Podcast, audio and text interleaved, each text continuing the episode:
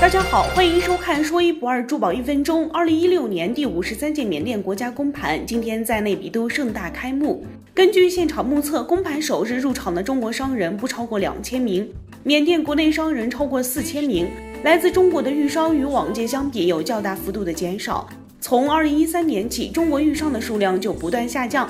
现在想要进入公盘可是越来越困难了。据多位在现场的资深前辈透露，本届公盘毛料数量比往年少，高品质的玉石数量更难觅踪影。同时，由于本届公盘是新政府执政后的首届公盘，以及行业面临政府税收的问题，本届公盘的毛料底价比往年都要高。不过，这或许意味着中标的几率会大些吧。欢迎关注不二的个人微信，接下来我们会实时关注二零一六缅甸翡翠公盘的最新进展。好了，今天的节目就先到这里了，拜拜。